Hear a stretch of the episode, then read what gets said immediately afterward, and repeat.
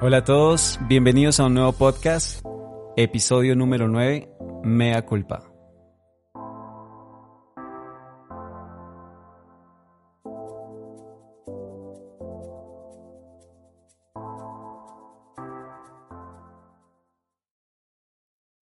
Bueno, una vez más, bienvenidos a todos a este podcast, no es cuestión de palabras. Y el día de hoy tengo sorpresas, como ya lo anunciaba anteriormente. Estoy con un invitado súper especial, directamente desde México está con nosotros Dan Ruiz. Eh, es un amigo, un amigo que conocí en México en un, en un viaje que hicimos, eh, un viaje de trabajo.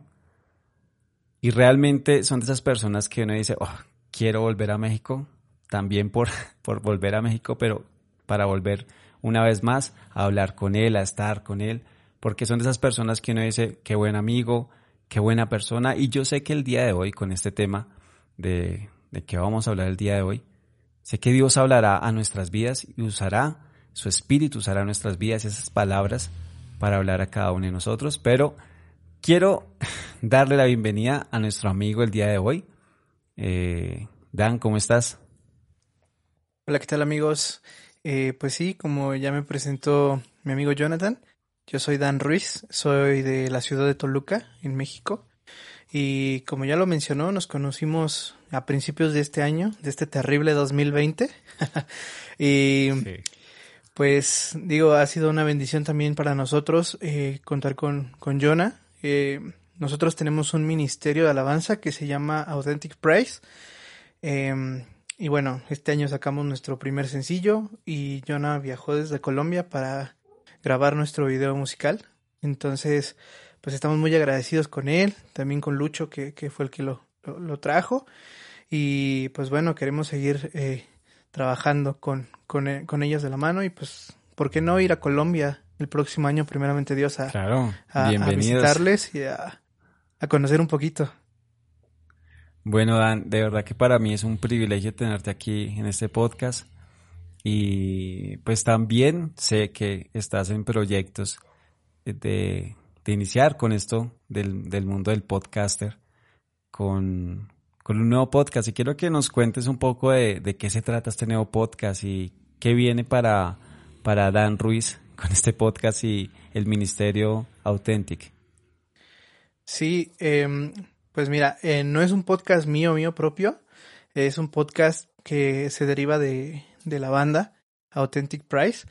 Eh, es una recopilación de varias cosas que nos han pasado, eh, temas que hemos escuchado que nos han retado también. Eh, es un, un, espacio en el cual vamos a, a, charlar de algunas cuestiones que a lo mejor no se hablan en la iglesia, eh, con el sentido y, y el afán de, de, ser un poquito más entendible para todos. Ajá, entonces Esperen este nuevo podcast, se llama o se llamará Authentic y lo van a poder encontrar a partir del 2 de noviembre en todas las plataformas digitales.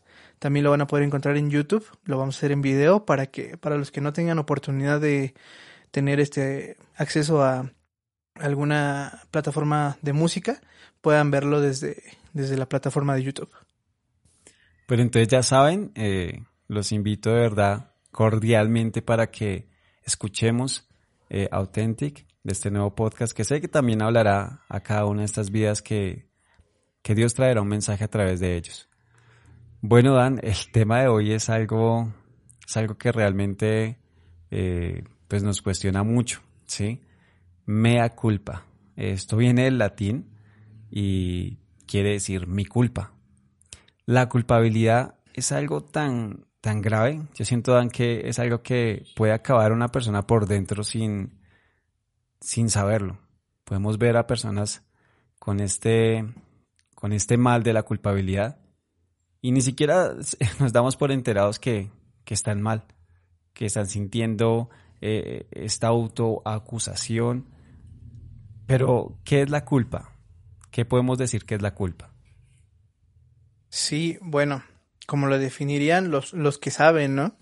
Eh, es un sentimiento desagradable nacido de la sanción, ¿no? Del señalamiento acusador o la condena producida por algo que hicimos o que no hicimos y se asumía que debíamos hacer o no hacer, ¿no? Básicamente, em, yo creo que la culpa es ese sentimiento que tenemos cuando nos dicen, esto lo hiciste mal, o por qué no hiciste esto, o nosotros mismos nos decimos, ¿por qué estamos haciendo esto? ¿no?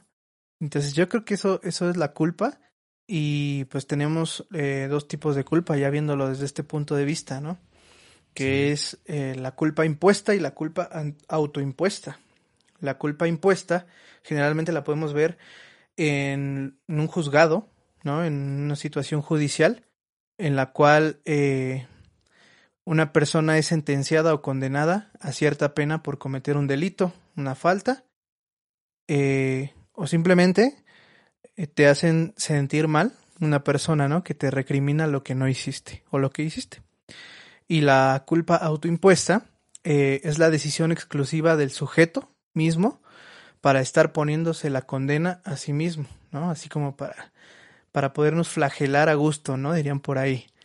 Entonces yo creo que, que teniendo en cuenta estas dos culpas, también podríamos nosotros ver o analizar eh, hasta dónde es nuestra culpa y hasta dónde es la culpa de un tercero, ¿no? Pero generalmente empezar a pensar que puede ser la culpa o que la culpa puede ser de nosotros y no de alguien más. Sí, y mira que eh, yo encontraba también en la palabra eh, pues un momento clave en donde pues Isaías habla de esto, ¿sí?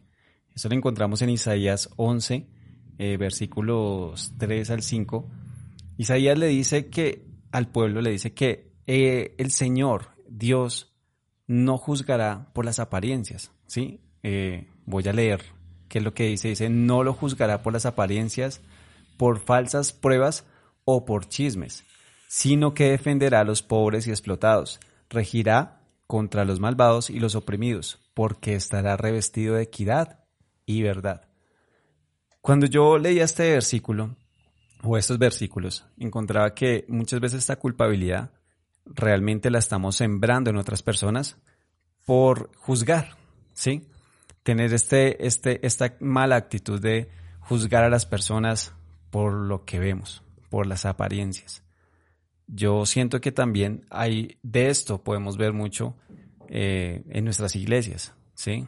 Entonces entendemos que una persona de pronto eh, la culpamos por algo sin conocerlos, ¿sí? O damos como un, algo, pensamos de esas personas sin darles el, privilegio de poder hablar y, y entender el por qué se comportan así.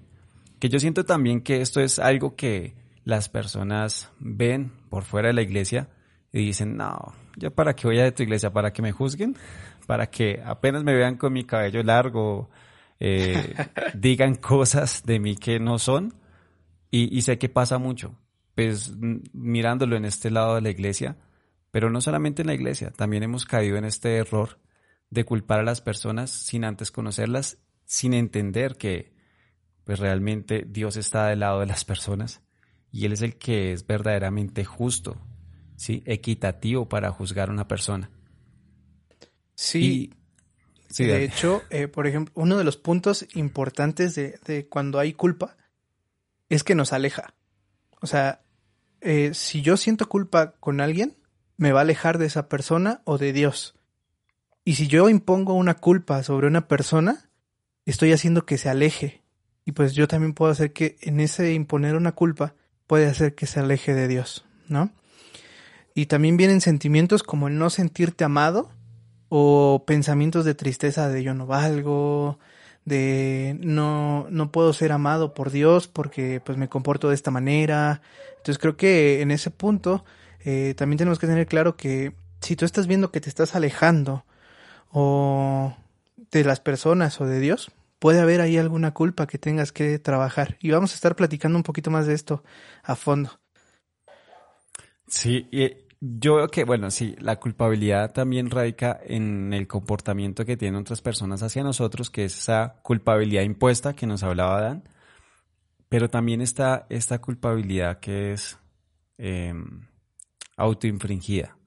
Es esta culpabilidad que decimos, no, es que realmente yo no soy el mejor, o es mi error, es mi culpa, y todo el tiempo queremos como auto autoculparnos, auto, eh, como, como todo el tiempo estar pensando que todo lo que pasa alrededor de nosotros es culpa de nosotros, sin entender que realmente hay otras personas que también pueden ser partícipe de esto.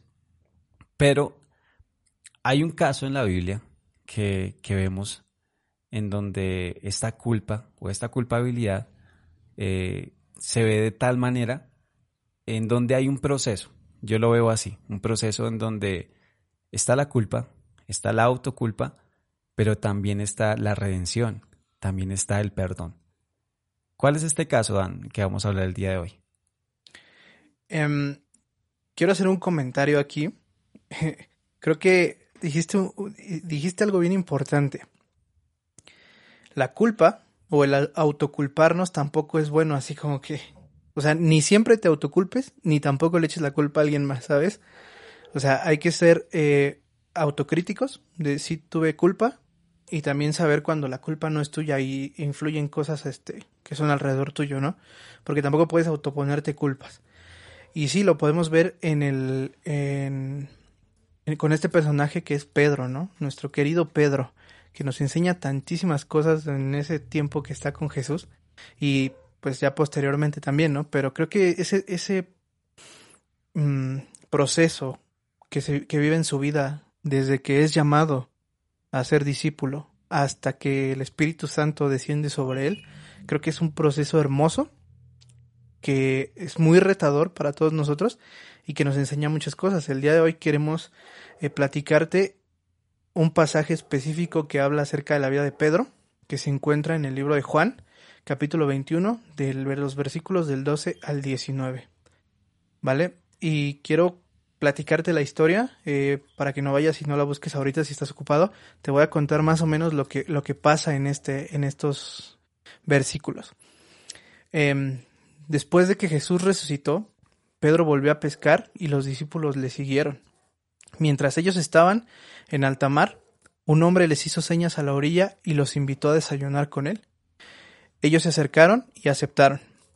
Todos estaban callados durante este tiempo, ya que en su interior sabían quién era ese hombre, pero nadie se atrevía, a preguntarle. Al ver esto, Jesús partió el pan y el pescado y se los dio. En ese momento confirmaron que quién era ese hombre, porque recordaron aquella cena que tuvieron con él. Al terminar de desayunar, se acercó a Pedro y enfrente de los demás les preguntó Pedro, ¿me amas más que a estos? A lo que Pedro, sorprendido por la pregunta, le respondió Sí, señor, tú sabes que te quiero. Entonces, apacienta mis ovejas, le contestó Jesús. Volvió a preguntar Pedro, ¿me amas? A lo que Pedro un poco nervioso contestó, Sí, sabes que te quiero, Señor. Entonces apacienta a mis ovejas. La tercera vez le preguntó Jesús a Pedro, Pedro, ¿me quieres? Pedro triste y culpable, recordando aquella noche en que lo negó y aquel momento en que juró eh, en que le juró ir con él hasta la muerte, con lágrimas en los ojos le contestó, Señor, tú lo sabes todo, sabes que te quiero. Entonces Jesús, con todo su amor, le volvió a decir, apacienta mis ovejas. Después de esto, Jesús le dijo a Pedro cómo moriría para darle la gloria a Dios y terminó diciéndole, sígueme. Entonces creo que es una historia eh, muy fuerte, ¿no? Acerca de la culpa y el perdón, que vamos a estar desmenuzando más adelante, pero quiero que me platiques un poquito de qué te parece, ¿no? ¿Qué, qué, ¿Qué sientes al escuchar esta historia? Bueno, realmente a mí se me hizo como la piel de gallina, porque imagínate encontrarte con el que tú decías que ibas a seguir sin condiciones y quedabas por muerto. y después te encuentras con, con el mismo que te ha perdonado, que te ha salvado. Y tener ese encuentro cara a cara lo que aquí pues en Colombia decimos es poner la cara. O sea, poner la cara es como estar ahí, pase lo que pase. Yo sé que no es fácil, Pero yo quiero resaltar algo importante acá y es que algo que va de la mano, yo creo que mm, no se puede desligar eh, de esta culpabilidad, es el perdón. Porque la, la forma de, de llamar Jesús a, a, Pedro no fue, no fue de otra forma, sino como la misma del principio. Eh, de la misma manera, del mismo amor como, como Jesús llamó a Pedro al ministerio, otra vez lo llamaba, con amor, con perdón. Y yo siento que eh, esto es algo tan importante que hemos dejado de lado y siempre estamos más en la búsqueda de culpables que en la búsqueda de a quién tengo que perdonar. Sí, y, pienso que es una gran lección que nos eh, deja ver este, estos versículos eh, con el ejemplo pues de nuestro Señor Jesús. Pero también eh, vemos en Pedro, pues sí, sentirse culpable, porque realmente como, pues no sé de dónde tomaste ese, esos versículos que están escritos de tal manera que es tan entendible, porque incluso yo estaba aquí pues leyendo también y encontraba, hay un, hay un término que dice agape, que dice, creo que Jesús le pregunta que si él, eh, Pedro, tú me agapeas o como decirlo así, como que tú me amas de esta manera. Y, y en el agape, en término griego, lo usan para mm, describir un amor incondicional, ¿sí? Y pues cuando Pedro eh, recibe esta pregunta y por tercera vez se lo pregunta, no de la misma manera, pero sí con la misma intención, eh, pues no sé, no sé, me pongo en los zapatos de Pedro, no sean. Si, si a ti te preguntara a alguien que tú le has fallado, ¿tú me amas incondicionalmente? y saber que ya uno ha cometido un error eh, es difícil, es difícil, pero pienso que el perdón es, es la, la llave para la restauración. Eh, es como lo que veo ahí. Sí, em, este, este pequeño relato eh, yo lo escribí en base oh, al, al, texto que, que, que, este, que estamos tomando en base. Y sí, o sea, realmente eh, un punto importante en todo esto es el perdón, ¿no? Em, por ejemplo, vamos a, a, a, pensar, como decías, que em, cuando nosotros fallamos o sentimos culpa y arrepentimiento, Jesús nos recuerda que nos ama. Eso es bien importante. O sea, aquí Jesús, él pudo haberle dicho a Pedro, este, ¿por qué me negaste? ¿No? ¿Por qué te escondiste? ¿Por qué regresaste a pescar? Pero Jesús no llega haciendo estas preguntas. Jesús llega y le dice, ¿me amas? Y ah. primero le dice con ese amor incondicional, ¿no? La primera vez, la segunda vez. Pero la tercera vez cambia. Ya no es me amas, sino es ¿me quieres? O sea, Jesús lo que estaba buscando era saber que Pedro todavía sentía un amor hacia él que iba a hacer que pudiera continuar con la buena obra. Ah. Muchas veces no necesitamos como tal eh, o estar o, estar incondicionalmente, ¿no? Con el simple hecho de querer a alguien, de tenerle un aprecio, Dios lo utiliza ese pequeño aprecio para hacerlo un amor incondicional. Entonces, más adelante pues vamos a poder ver todo esto ya si seguimos después leyendo todo, todo lo que sigue de la, de la, historia. Vamos a ver esa parte de eh, cómo ya se convierte en un amor incondicional, ¿no? A pesar de que en este momento está dudando. Em, quiero aquí este también em, recordar que el amor perdona todas las fallas, así como lo dice Pedro 4.8 este sí se lo voy a leer así textual como dice la Biblia. Y ante todo, tened entre vosotros ferviente amor, porque el amor cubrirá multitud de pecados, ¿no?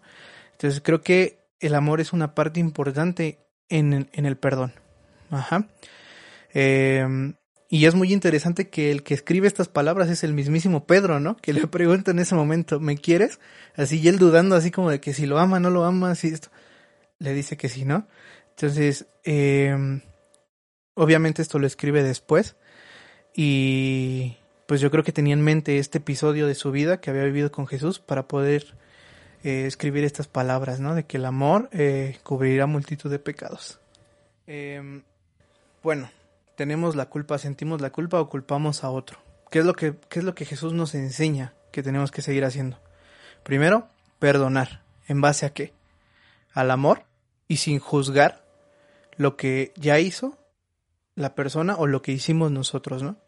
Tenemos que perdonar o pedir perdón en, base a estos dos puntos, ¿no?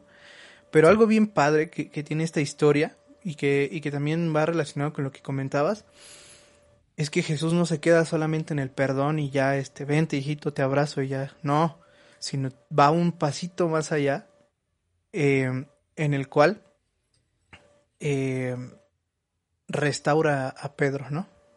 En el versículo 18 de Juan, eh, del capítulo 21, este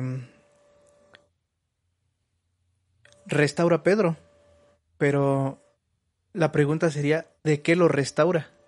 Ajá. O sea, ¿qué, qué, es, lo que, qué es lo que tiene que restaurar Jesús en ese momento? Hizo, ¿Qué hizo mal él o, o por qué tenía que restaurarlo? Exacto.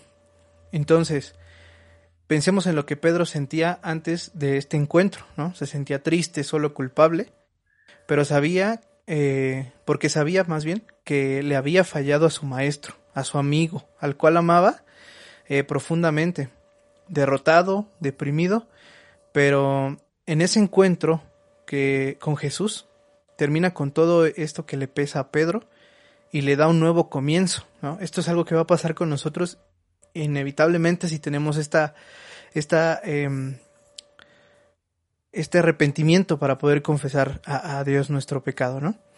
De esta manera nos damos cuenta cómo Jesús nos ama tanto que está dispuesto a perdonar cualquier ofensa o falta, porque Él en su paso por esta tierra vivió las mismas tentaciones que nosotros. Por eso nos entiende y nos justifica ante el Padre. Así lo dice Hebreos 4:15, que dice, el diablo le puso a Jesús las mismas trampas que nos pone a nosotros, para hacernos pecar, solo que Jesús no pecó. Por eso, Él puede entender que, que nos resulta difícil obedecer a Dios. Esto lo dice en la traducción al lenguaje actual. Entonces, o sea, si, si, si el diablo tentó a Jesús de la misma manera que nos tienta a nosotros, o sea, él sabe exactamente por lo que nosotros estamos pasando, ¿no? O sea, el, momento de la tentación, el momento de caer, el momento de... Él lo entiende, por eso puede perdonar eso que nosotros hemos hecho mal. ¿no? Entonces, creo que es, es, es un, una cuestión bien, bien bonita que viene después de ese, de ese pedir perdón. Sino, más bien, nos restaura, nos recuerda cuál es el propósito que Él tiene en nosotros, ¿no? Porque se lo recuerda tajantemente a Pedro, que mm, este le, indicó qué es lo que tenía que hacer en cuanto al trabajo. Ajá. Sí. Y tenemos que estar atentos a entender el propósito de Dios eh, para nosotros. Y así poder cumplir con este plan hermoso el cual, del cual somos parte. Ajá. Y.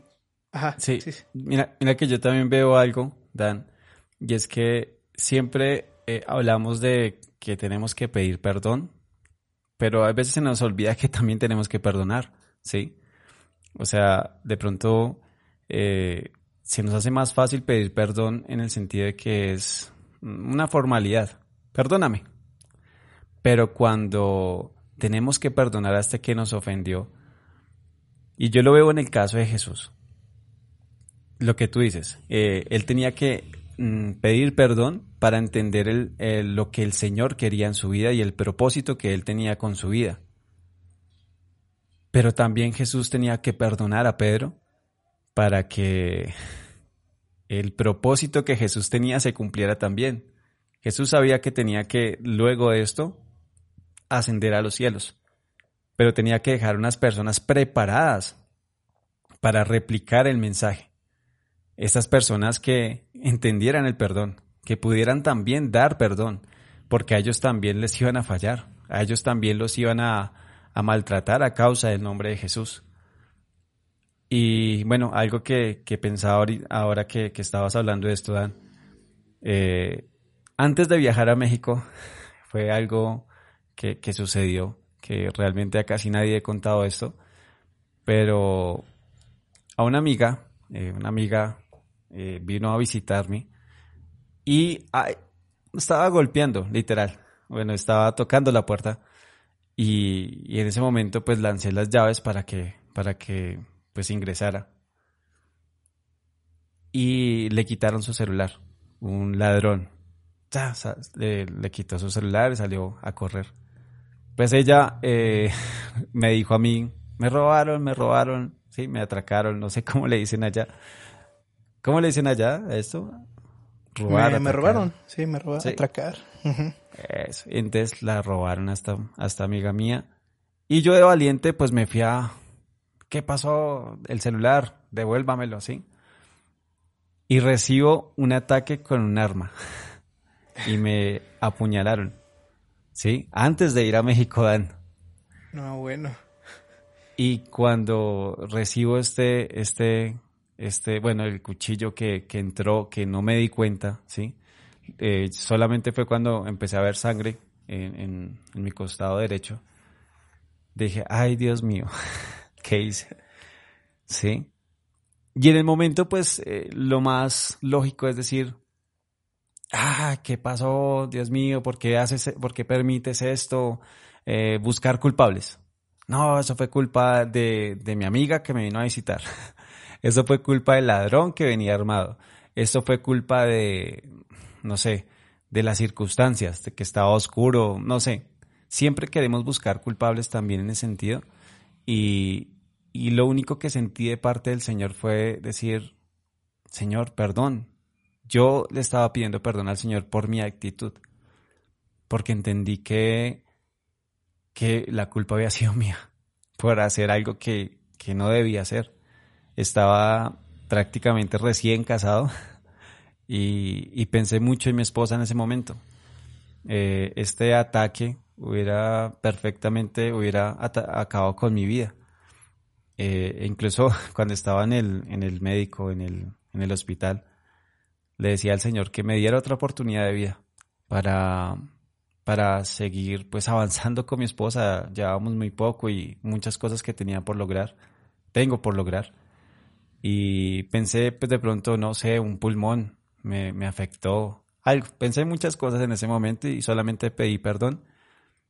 Pero también perdoné al que lo hizo porque entendí que esta persona de pronto en un momento mm, difícil de su vida era la única manera que tenía para hacerlo. De pronto no, de pronto ya era una persona profesional y ya había, lo había hecho muchas, muchas veces antes, pero entendí que sí.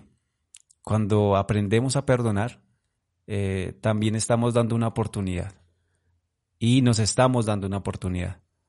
Eh, entendí en ese momento, eh, cuando regresé a mi casa, lo único que pude hacer fue abrazar a mi esposa con tanto amor y darle gracias al Señor porque estaba bien. Recuerdo que cuando estaba en México me dolía todavía el, el, cuerpo, la parte donde pues recibí este ataque, pero aún así decía gracias Señor porque puedo estar acá y te pido por este hombre o por este muchacho que, que, hizo esto, para que lo ayudes a mejorar, a salir de esas circunstancias, a salir de este momento difícil. Y entendí que el perdón es la llave, la llave para avanzar. Es lo mismo que haría Jesús, eh, pues somos imitadores de Jesús, ¿no? Eh, es lo mismo que haría Jesús en un momento cuando su mejor amigo o uno de sus discípulos, eh, pues lo negaría. Y, pienso que el perdón es, es, una base importantísima en esto de la culpa, porque es la que puede hacer que la culpa desaparezca de mi vida y de la vida de otra persona. Porque cuando tú perdonas a esta persona que se siente culpable por algo que te haya hecho, esa persona también va a sentir la libertad del espíritu en su vida, la libertad de que, de que va a poder hacer algo, de que es redimido y que el perdón le dio una nueva oportunidad. Sí, de hecho, o sea, creo que tú daste un punto bien importante. A nosotros nos gusta que nos perdonen, ¿no? O sea, hacemos algo mal y buscamos la forma de que la gente nos perdone, que Dios nos perdone. Pero ¿qué pasa cuando alguien nos hace algo a nosotros? es bien complicado, como decías. Creo que, em, pues esto que, que, tú dices, o sea, yo ya estaba próximo a irme a, a, México, este, me acabo de casar con mi esposa, este, pudo haberme dañado de alguna manera, ¿no? Este, fuertemente, y aún así tengo que perdonarlo por lo que me hizo, ¿no? Qué, qué difícil, ¿no? Sí. Qué difícil, por ejemplo, una persona que tiene una empresa y que alguno de sus socios lo defrauda, ¿no? Y le quita todo y lo deja en la calle. ¿Cómo puedes perdonar a una persona así, no? Sin embargo, eh, Jesús, a pesar de que sufrió esa misma puñalada por parte de su, de uno de sus mejores amigos, eh, que fue Pedro, y a la hora de que lo negó, pues fue como una puñalada en la espalda, ¿no? Porque Pedro le había dicho, no, no, no, yo contigo hasta sí. que nos maten y nos... Y la realidad fue que a la primera de que Pedro sintió peligro por su vida, apuñaló a Jesús, ¿no? Entonces creo que eh, sí. aún así Jesús lo perdona y le enseña a Pedro cómo debe también él perdonar a los que le puedan hacer algún tipo de daño, ¿no? Y volvemos a, a también retomando de lo que, lo que hablas, que tú le decías a, a, a Dios, permíteme seguir, permíteme hacer más cosas, permíteme pues este es el propósito, ¿no? El propósito que Dios tiene para nosotros. Que, que ese propósito que Dios tiene pensado que nosotros llevemos a cabo, ¿no? Y aquí, ya, eh, bueno, retomando un poquito lo que hemos hablado, el versículo 19 de Juan 21, hay una orden muy específica, ¿no? Ya después de que perdonamos, ya después de que nos restauró, ya después de que nos dijo qué tenemos que hacer, da una orden que es sígueme. Y creo que sí. en ese punto es donde también nosotros teníamos que descansar, ¿no? En el momento en que Él nos diga sígueme. Yo veo la vida de Pedro y veo a un hombre eh, pecador, súper pecador, el cual este el cual pues tenía muchos defectos, tenía muchas debilidades en su fe, tenía muchas debilidades en su forma de pensar, ¿no? Era una persona muy voluble, pero aún así Jesús lo, lo llama para que cumpla ese propósito y lo va moldeando, lo va moldeando, lo va moldeando hasta que logra, eh, o más bien hasta que llega a este día de Pentecostés en el cual desciende el Espíritu Santo sobre los discípulos. Eh, y el primero que se levanta, el primero que toma la, la iniciativa para para dar el primer discurso, ¿no? Para dar el primer sermón, para dar la primera prédica, es este hombre de carácter voluble, es este hombre de tartamudo de alguna manera.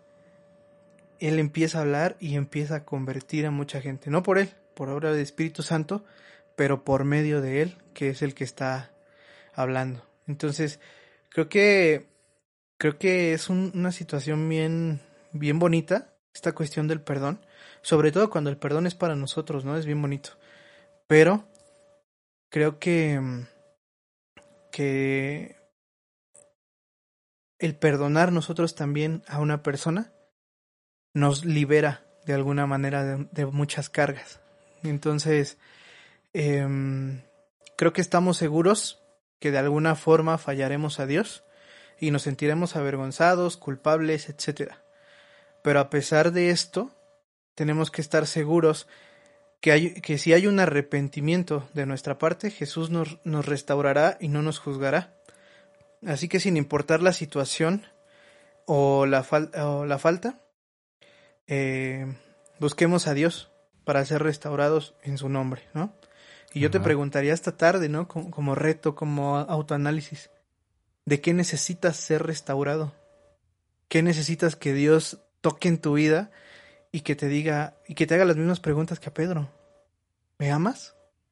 ¿No? Ahí en lugar de Pedro ponle tu nombre, ¿no? Y es Jesús el que te está preguntando, Jonah, ¿me amas? Dan, ¿me amas?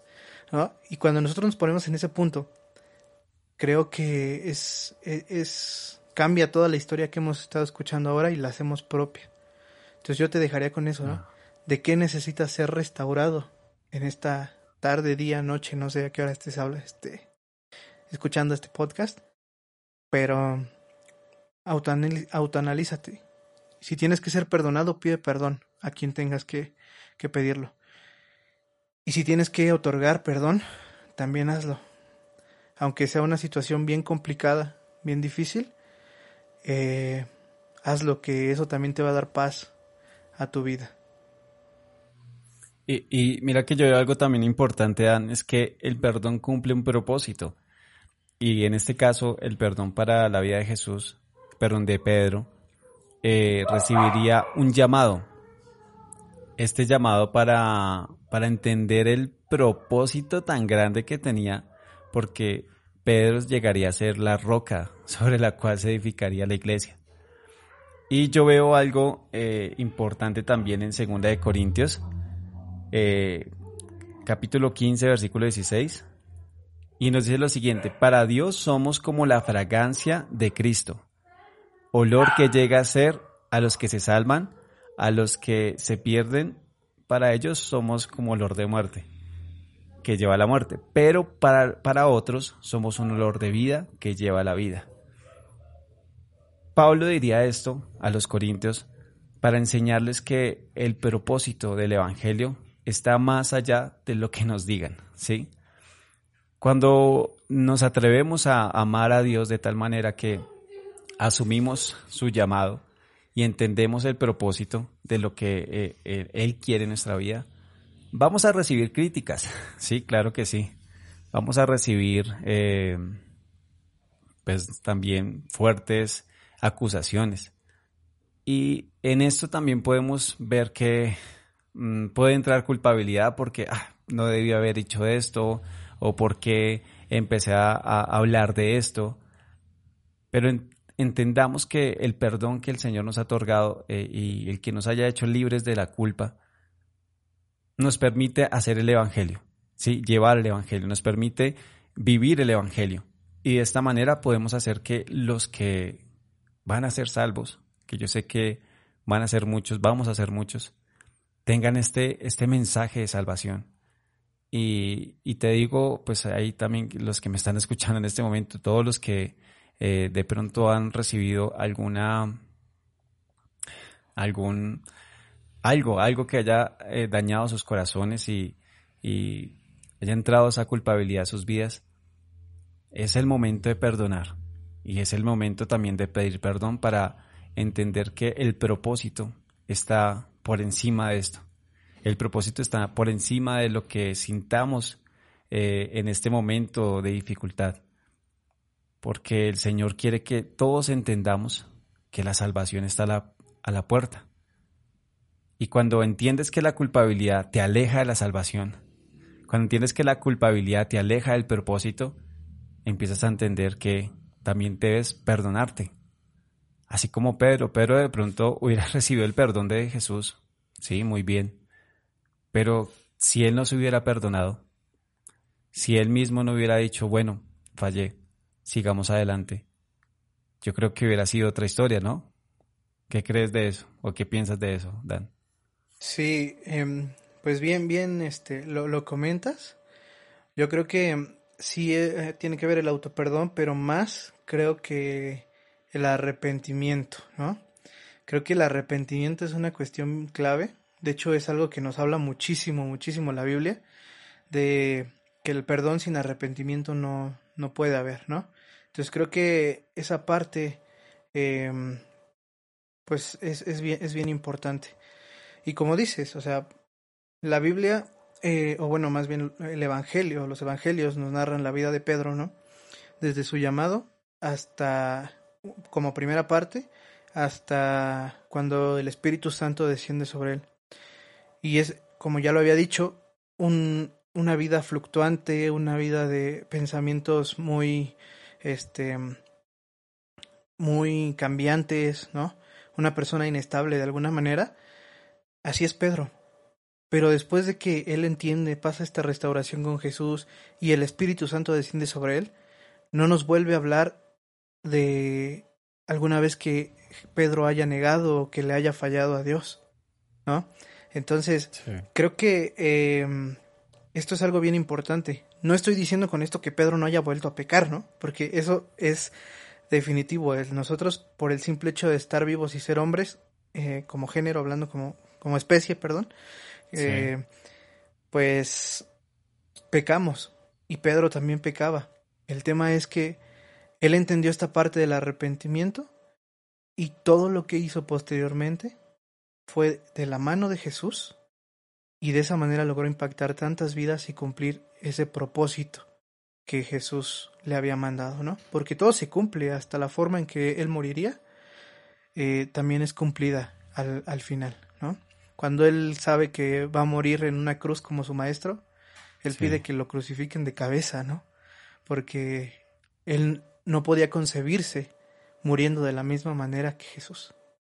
Entonces, pues creo que es, es, es hasta ese punto llega, ¿no? La, conversión de, de, mentalidad que tiene Pedro a raíz de este encuentro con Jesús en el mar.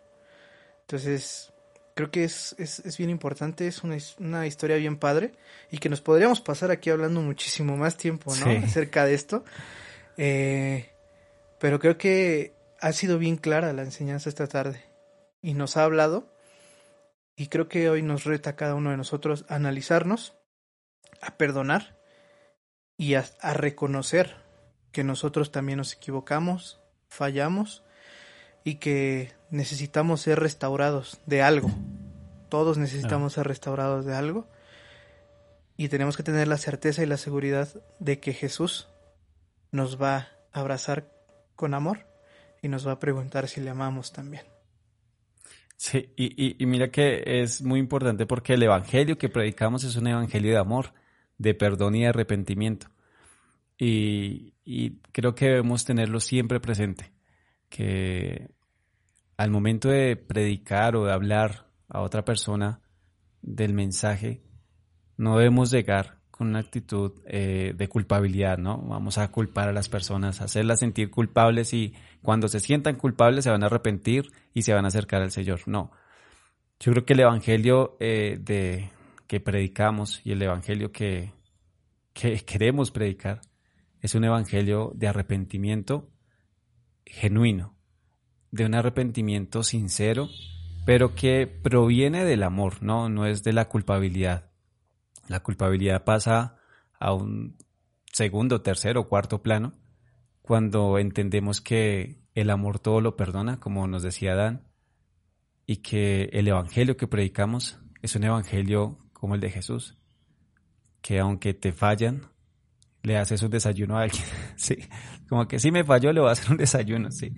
O sea, Jesús nos enseña tanto del perdón, tanto del amor, que él, él con cada acción nos demuestra que sí se puede, que sí se puede seguir adelante, que la culpabilidad no va a hacer lo que mm, prime en, en, nuestras vidas, la culpabilidad no va a ser lo que nos acuse, sino por el contrario. Tú que me estás escuchando también en este momento, entiende que el perdón de Dios es, es el que quita toda esa culpabilidad y que ya no eres ese olor eh, pues, no sé, un olor no agradable, ya eres un olor agradable para el Señor. Eres una nueva criatura en Cristo Jesús y por ende vas a recibir los beneficios del perdón del Señor, que es lo que veríamos también en, en, en Pedro, cuando él ah, se arrepintió y entendió que el Señor lo amaba por encima de sus errores, que así te ama Dios. Dios no te ama porque eres bueno o porque nunca lo vas a negar. Porque como decía Dan, sí, fallamos, cometemos errores y somos humanos. Lo importante es seguir adelante. Dan, muchas gracias por, por este gran mensaje que tenías preparado para el día de hoy. Eh, de verdad bendigo tu vida, este ministerio. Eh, muchas gracias por compartir esto que el Señor puso en tu corazón. Eh, de verdad deseo que podamos seguir haciendo más podcasts eh, y podamos seguir llevando este evangelio de, perdón, arrepentimiento y de amor a muchas más vidas por medio de estos podcasts. No, pues muchas gracias a ti por el espacio, ¿no? Porque, pues como dices, o sea, a pesar de que no tenemos tanto tiempo de conocernos, hemos eh, formado una amistad, ¿no? Un lazo fuerte que nos permite estar haciendo esto y claro, o sea, cuenta con ello. Los cada que, que podamos, que, que, cuadremos los tiempos, podemos seguir haciendo esto. Em, pues nada, seguirlos eh, invitando para que no se pierdan estos podcasts eh, y también pues que nos vayan y nos, nos sigan, ¿no? En, en nuestras redes sociales. Eh, a mí me pueden encontrar como Dan Ruiz en, en, en Facebook con doble A, con doble N. Dan Ruiz, ¿vale? Ahí me pueden encontrar. Eh, igual si me, quieren mandar solicitud en Instagram, igual estoy igual Dan Ruiz. Y pues la banda Authentic Praise en este Spotify, en Instagram y en YouTube. Y Authentic Price Band en, en Facebook, ¿vale? Entonces pues ahora sí que agradezco el tiempo, Jonah. Y pues ya sabes que cualquier cosa aquí estamos a la orden. No, verdad, muchas gracias a ti. Eh, síganlo, sí, síganlo. Es una, es una banda que ha puesto ese servicio y ese talento a, ahí para Dios. Y espero que verdad vengan muchas y mejores cosas para, para este ministerio. Y muchas gracias una vez más, Dan. Y pues recuerda que no es cuestión de palabras. Se trata de no sentirte culpable por algo que el Señor ya te ha perdonado, incluso antes de que hayas fallado. Hasta pronto. Chao.